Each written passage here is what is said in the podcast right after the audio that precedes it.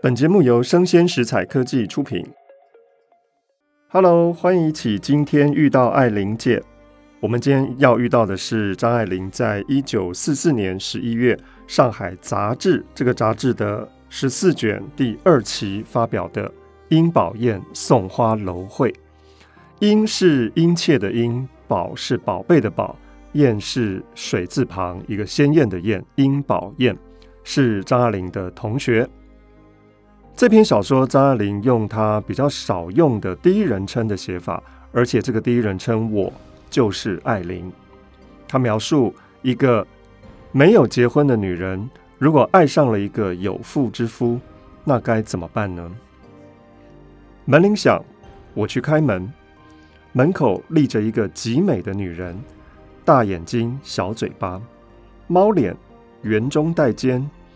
她穿着青灰细呢旗袍，松松的拢在身上，手里抱着一大束的苍兰、百合跟珍珠兰，有点老了。但是她那种疲乏呢，跟她无关，只是因为光线不好，或是因为我刚刚看完了一篇六号排印的文章。她说：“是爱玲吧？不认得我了吧？”哇，殷宝燕。在学校里面比我高两班，所以虽然从未交谈过，我都还记得很清楚。看上去他比以前矮小了，大约因为我自己长高了许多。在他面前，我突然觉得我的高是一种放肆，慌慌张张的就请他进来，并谢谢他的花。他说：“我相信送花。”我让他在沙发坐下。他身体往前倾，两手交握，把他自己握得紧紧的，然而还是很激动。他说：“爱琳，像你这样可是好啊！我看到你所写的，我一直就这样说，我要去看看爱琳，我要去看看爱琳，我要有你这样就好了。”不知道为什么，他的眼睛里面充满了眼泪。他的饱满的眼分得很开，亮晶晶的，在脸的两边，像是金刚石耳环。他偏过头去，在大镜子里面躲着苍蓝的红影子，查看查看自己含泪的眼睛，举起手帕，在腮的下部离眼睛很远的地方，细心地擦了两擦。张爱玲这个时候回忆到以前的事情。宝燕在我们学校里面只待过半年，本来就被教务长特别注意，因为在别处是有名的校花，就连在我们这个教会学校里面，成年不见天日，也都会有很多情书寄来。每次开游艺会，都有他擦红了胭脂唱歌或者是演戏，战声地说：“天哪，我的孩子！”我们的浴室。是用乌暗的红漆木板隔开来的一间一间，板壁上面钉着红漆凳，上面洒了水以及皮肤的碎屑。自来水的龙头底下安着深绿荷花缸，暗洞洞的，也看见缸中腻一圈白脏。灰色水门汀地，水门汀就是水泥，有一地的水，没处可以放鞋。活络的半截门上，咸淋淋的搭着衣服，门下就是水沟，以及更多的水。风很大，一阵阵吹来邻近的厕所的寒气的臭气。可是大家还是抢着霸占了浴间，排山倒海的，啪啦啦的放水的时候，还是很欢喜的。张爱玲在这段描写了高中女生的宿舍生活，尤其是洗澡的时候。是大家印象深刻的。我听见一个人叫宝燕，问他不知有些什么人借了夏令佩克的地址，要演少奶奶的扇子呢？找你客串是不是？宝燕回答：没有的事。同学说他把你的照片都登出来了。宝燕说：现在我一概都不理了，那班人真是太缺乏知识。我要好好去学唱歌了。那时候天气很冷，同学把脚放在冷水里面，都在尖叫。宝燕却跟同学说：“不要这样子叫，把嗓子给喊坏了。”然而他自己踏进去的时候，一样也在尖叫，又笑起来，在水中唱歌，唱意大利的《O Sole Mio》，哦，我的太阳。细喉咙白鸽似的飞起来，飞过女学生少奶奶的轻车熟路，女人低陷的平原，向上向上，飞到明亮的艺术的永生里。回到现实，殷宝燕对艾琳说：“艾琳，我真羡慕你，还是像你这样子好，心静。你不大出去吧？告诉你哦，那些热闹我都经过了，一点都不值得。归根究底，还是艺术的安慰好。我相信艺术。我有许多的东西一直想要写出来，我实在忙不过来。”而且身体太不行了，你看我这手膀子，你看教我唱歌的俄国人劝我休息几年，可是他不知道我是怎样休息的。有空我就去念法文、意大利文，帮着罗先生翻译音乐史。罗先生出场了，他就是殷宝燕喜欢的这个有妇之夫。在言谈当中，张爱玲听到了这个罗先生。也许就是现在殷宝燕苦恼的地方。中国到现在还没有一本像样的音乐史。殷宝燕说：“罗先生，他真的是鼓励我的，你不知道我的事吧？”殷宝燕红了脸，声音低了下去。他举起了手帕，这一次是真的擦了眼睛，而且有新的泪水不断地生出来，生出来，但是不往下掉。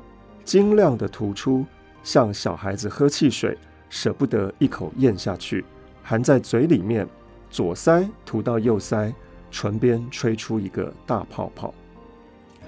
宝燕继续说：“罗先生他总是说，宝燕啊，像你这样的聪明，真是可惜了。你知道，从前我在学校里面是最不用功的。”宝燕继续说。可是我后来真的用功了好几年哦，罗先生教我教的真热心，使我不好意思不用功了。罗先生是美国留学回来的，欧洲也去过，法文、意大利文都有一些研究。他恨不得把什么都交给我。艾琳一边听殷宝燕在说话，一边看到他房子的窗子。张爱玲说。我房子的窗子正对着春天的西晒，暗绿漆布的遮阳拉起了一半，风把它吹得高高的，摇晃着绳端的小木坠子。败了色的暗赭色的窗帘紧紧地吸在金色的铁栅栏上，横的一棱一棱，像蚌壳又像帆。朱红在日影里，赤紫在阴影里，又飘了开来。露出淡淡的蓝天白云，可以是法国，也可以是意大利，这真是太美丽的日子了。可以觉得它在窗外丝丝的流过，河流一样，亲吻着窗台，亲吻着船舷。太阳暗下去，船过了桥洞，又亮了起来。艾琳边听殷宝燕在说什么，边看到她的窗子的变化。也许这样的一种日影跟窗帘的影像，给张爱玲一种，殷宝燕说的都是一些她内心真正的焦躁。殷宝燕继续说：“可是我说，我说他害了我，我从前那些朋友，我简直跟他们合不来了。艾琳，社会上像我们这样的不多了，想必你已经发现了。艾琳，你不知道我的事。”现在我跟他很少见面了，所以我一直说我要去找艾琳，我要去找艾琳。看了你所说的，我知道我们一定是谈得来的。张爱玲在一九四三、一九四四已经发表了一些跟婚姻有关的小说，其中有一些当然也是在讽刺婚姻的，有第三者，也有被人破坏婚姻的。那现在，殷宝燕正在做这样的事情，所以殷宝燕觉得作家张爱玲应该跟他很谈得来，即使他们以前并不很熟。爱玲问说：“你们怎么不大见面了呢？”殷宝燕潇洒地笑了一声，说：“不行哎，他一天天的瘦下去，他太太也一天天的瘦下去，我呢？你看这个手膀子，现在至少三个人里，他太太胖起来了。”原来殷宝燕今天来的目的是希望艾玲帮他把故事写出来。我告诉他，我写的一定没有他说的好。我告诉他，殷宝燕和罗前之初次的见面，我们的男主角叫做罗前之，潜水的潜，知乎者也的知，是因为有一次，殷宝燕跟她的一位女性的朋友在大学里面读书的。约了宝燕到学校里面去聚餐，一同出去玩。殷宝燕来得太早了，而同学正在上课。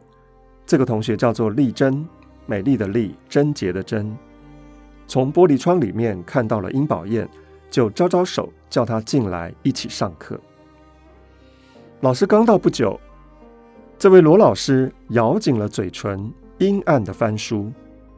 丽珍就拉着宝燕。在旁边坐下来，小声的说：“他是新来的，很发觉哦。发觉就是引人发笑的意思。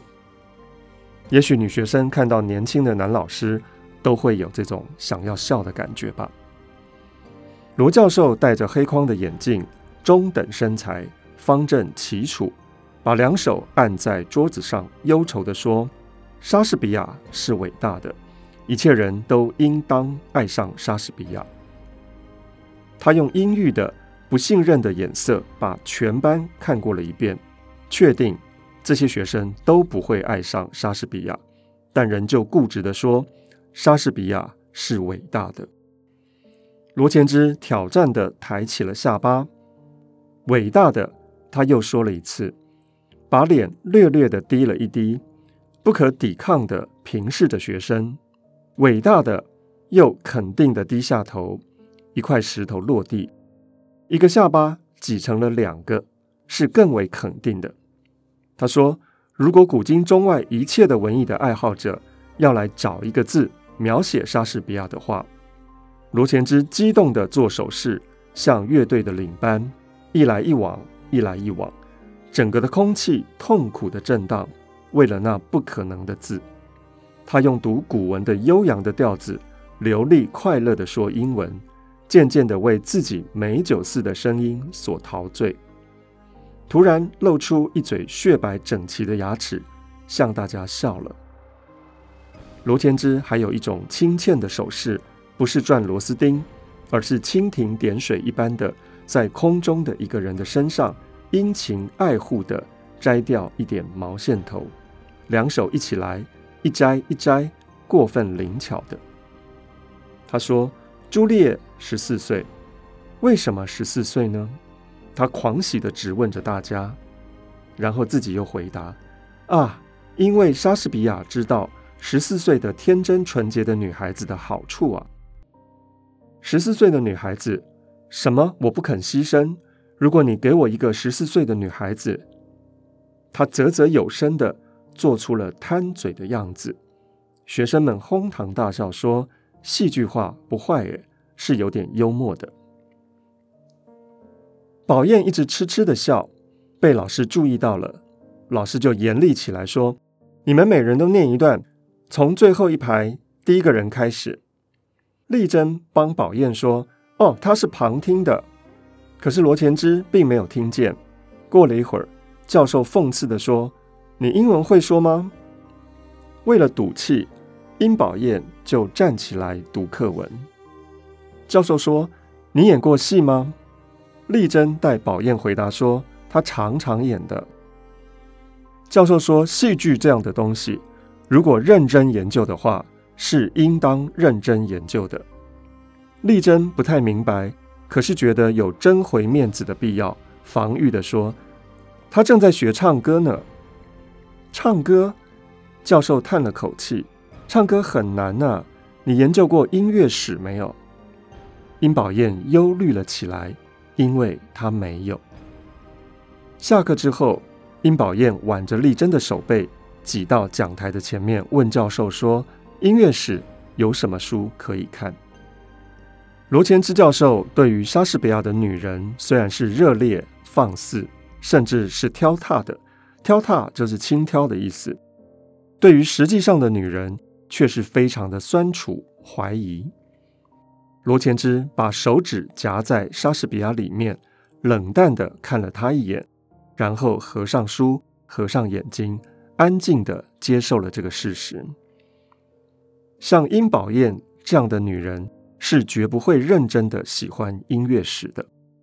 天下的事情就是这样的可哀啊！唱歌的女人永远不懂得音乐史。然而，因为尽责，罗前之叹了口气，睁开眼来，拔出钢笔，待要写出一连串书的名字，全然不顾到前面有没有纸。殷宝燕慌乱的在丽珍的手里夺过笔记本。摊在罗前之的前面，罗前之突然被感动了。他突然想，就算是年轻人五分钟的热度吧，倒也是难得的。他说：“我那儿有几本书可以借你参考参考。”于是就在笔记本上写下了自己家里面的地址。殷宝燕就到罗前之的家里面去了。那是个阴雨的冬天，半截的后门撑出一只。红黄的油纸伞是放在那里晾干的。进去就是厨房。宝燕问：“罗先生在家吗？”自来水龙头前的老妈子回过头来向里面喊说：“找罗先生的。”一个抱着孩子的少妇走了出来，披着宽大的毛线围巾，更显得肩膀的下削有女人的感觉。扁薄美丽的脸，原来那是罗太太。罗太太把宝燕引了进去，楼下有两间房是他们的，并不很大，但是因为空，所以大而阴森。罗前之的书桌、书架占据了客室的一端。罗前之萧瑟地坐在书桌前面，很冷，他穿着极硬的西装大衣。他并不替宝燕介绍他的太太，自顾自地就请宝燕坐下。把书拿出来给他，宝燕胆怯地翻着，笑了一笑，扭捏地问说：“啊，有没有浅一点的？”罗前之说：“没有。”哎，罗前之发现到他连这些浅的书也都看不懂，他发现到他的聪明实在是太可惜了，于是罗前之自动的要为宝燕补习。宝燕其实考虑过要不要给他钱呢，断定。罗前之是不愿意收下的，而且会认为这是个侮辱。宝燕很高兴，因为虽然是高尚的学问上的事情，捡到一点小便宜，到底是好的。罗前之一直想动手编译一部完美的音乐史。他说，回国以后老没有这个兴致，在这样低气压的空气里面，什么都得捡省事的做，所以空下来。也就只给人补补书，可是看你这样的热心，多少年来我没有像现在这样的热心过了。宝燕非常的感愤，每天晚饭后，她来到这边，他们两人一起工作。罗太太在房间的另外一边走来走去，忙碌着。如果罗太太不在，总有一两个小孩在那边玩。罗前之有的时候嫌吵，罗太太就说。叫他们出去玩，他们就打架闯祸。刚才三层楼上的太太还来闹过呢。殷宝燕心里发笑，暗自的说：“你在监视什么啊？你丈夫固然是可尊敬的，可是我再没有男朋友，也不会看上他吧？”殷宝燕常常应时按景的为这个家庭带来一些什么吃的，火腿啦、西瓜啦、带乳粉啦、小孩的绒线衫。他自己家里面包用的裁缝也来这里做衣服，然而他从来不使他们感觉到被救济。殷宝燕给他们带来的只有甜蜜、温暖和激励，一个美好的女子的好心。但是罗前之夫妇两个常常吵架，罗前之脾气暴躁，甚至要打人。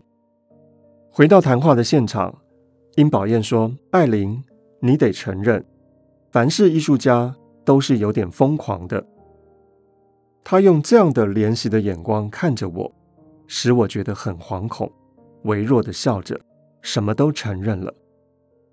这样子的补习的生活有三年之久。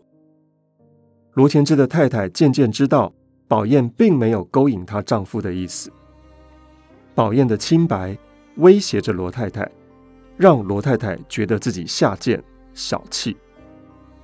现在罗太太不大和他们在一起了，也把小孩赶到房间里面去。有时候，她又故意的坐在他们的视线内，心里说：“怎么样？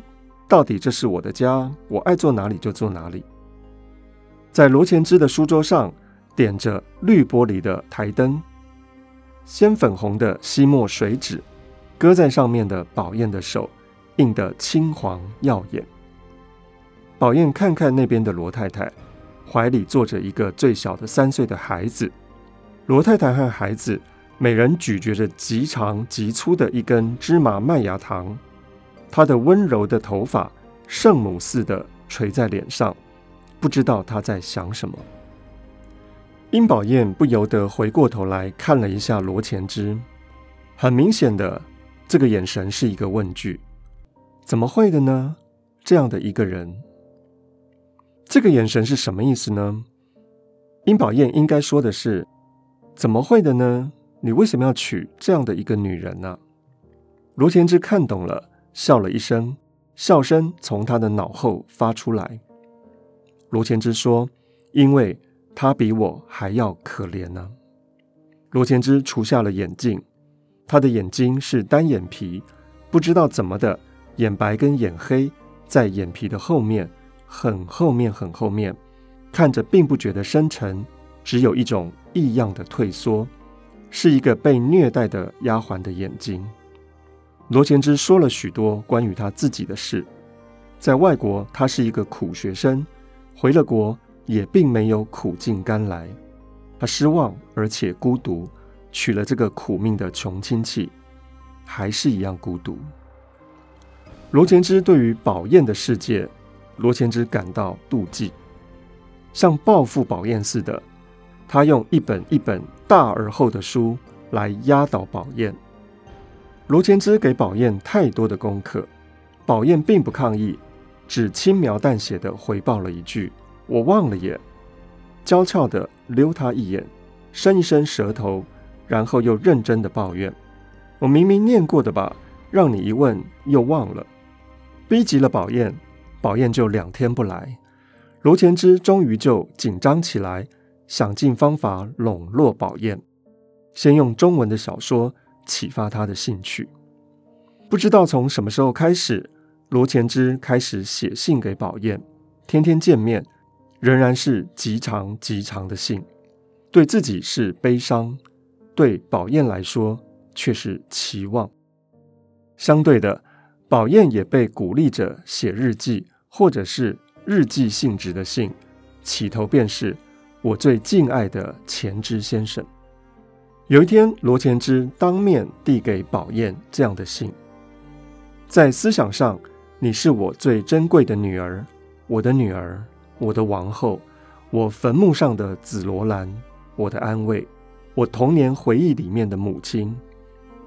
我对你的爱是乱伦的爱，是罪恶的，也是绝望的，而绝望是圣洁的。我的燕，允许我这样子称呼你，即使仅仅是在纸上面。殷宝燕伏在椅背上，读完了这封信。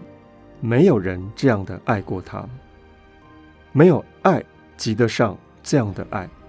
殷宝燕背着灯，无力地垂下他的手，信笺在手里半天，方才轻轻向那边一送，意思要还给他。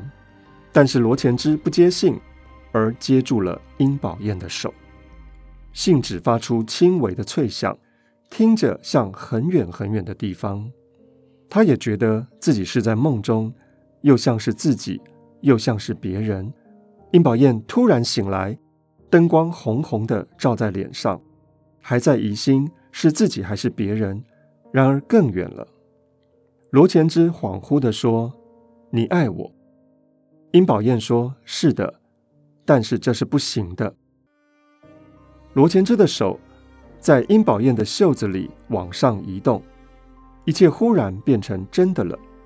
殷宝燕说：“告诉你，这是不行的。”殷宝燕站起来就走了，临走还开了卧室的门，探头进去看一下罗太太和她的小孩，很大方地说：“睡了吗？明天见啊。”殷宝燕有一种新的自由，一种跋扈的快乐。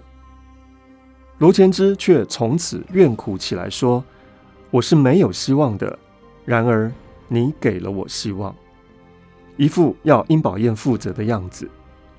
罗前之对太太更没有耐性了。每次吵架吵完，他家的女佣便打电话把殷宝燕给找来。殷宝燕向艾琳说：“他就只听我的话，不管他拍桌拍凳跳得三丈高，只要我来撞他一下，我说 ‘darling’，也许罗贤之就会好一点。”艾琳形容春天的窗户里，太阳斜了。远近的礼拜堂里敲着昏昏的钟，太美丽的星期日，可以觉得它在窗外丝丝的流了去。这是作为一个听众的感觉。这样的日子又过了三年，殷宝燕也介入了罗前之的婚姻三年的时间。有一天，殷宝燕带给全家螃蟹，亲自下厨房帮他太太做了。晚饭的时候，罗前之喝了酒，吃了螃蟹，又喝了姜汤。殷宝燕没喝酒，但是也有点醉了，变得很小，很服从。殷宝燕在罗前之的两只手里缩得没有了，双肩并在一起。罗前之抓到殷宝燕的肩，两只手也仿佛合拢在一起了。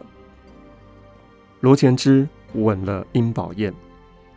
只一下子的功夫，冰凉的眼镜片压在宝燕的脸上。他心里面非常清楚，这个清楚使殷宝燕感觉到羞耻。耳朵里面只听见轰轰轰酒醉的大声，同时这声音又是静悄悄的，整个的房子，隔壁的房间里面一点声音都没有。殷宝燕准备，如果有人推门进来，他立刻。就要把卢前之给挣脱掉，然而并没有人来敲门。回家的时候，殷宝燕不要前之送他下楼，因为殷宝燕心里头烦闷。她一直以为他的爱是听话的爱。走过厨房，把电灯一开，仆人们搭了铺板睡觉，各有各的鼾声，在灯光下张着嘴。竹竿上面晾着的蓝布围裙、美脚杆，慢慢的往下滴水，哒哒哒。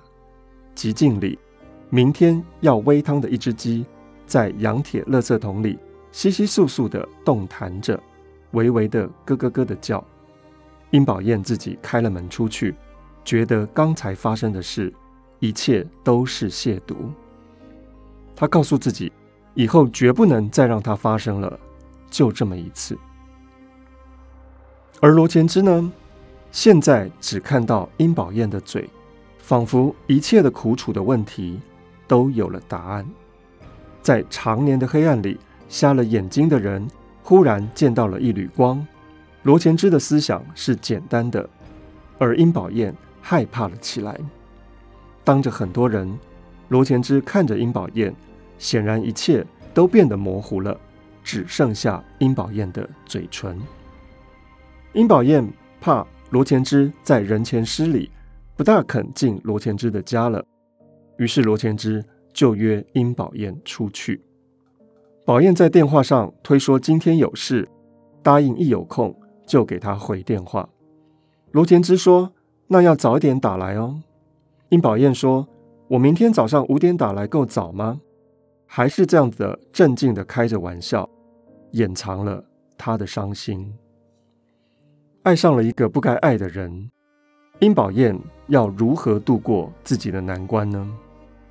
罗前之仿佛也进入了这个爱情的泥淖里，但是他有小孩，他有太太，身为一个有婚姻的男人，他发现到自己更爱上殷宝燕了，但是相见恨晚，这段恋情要如何的发展呢？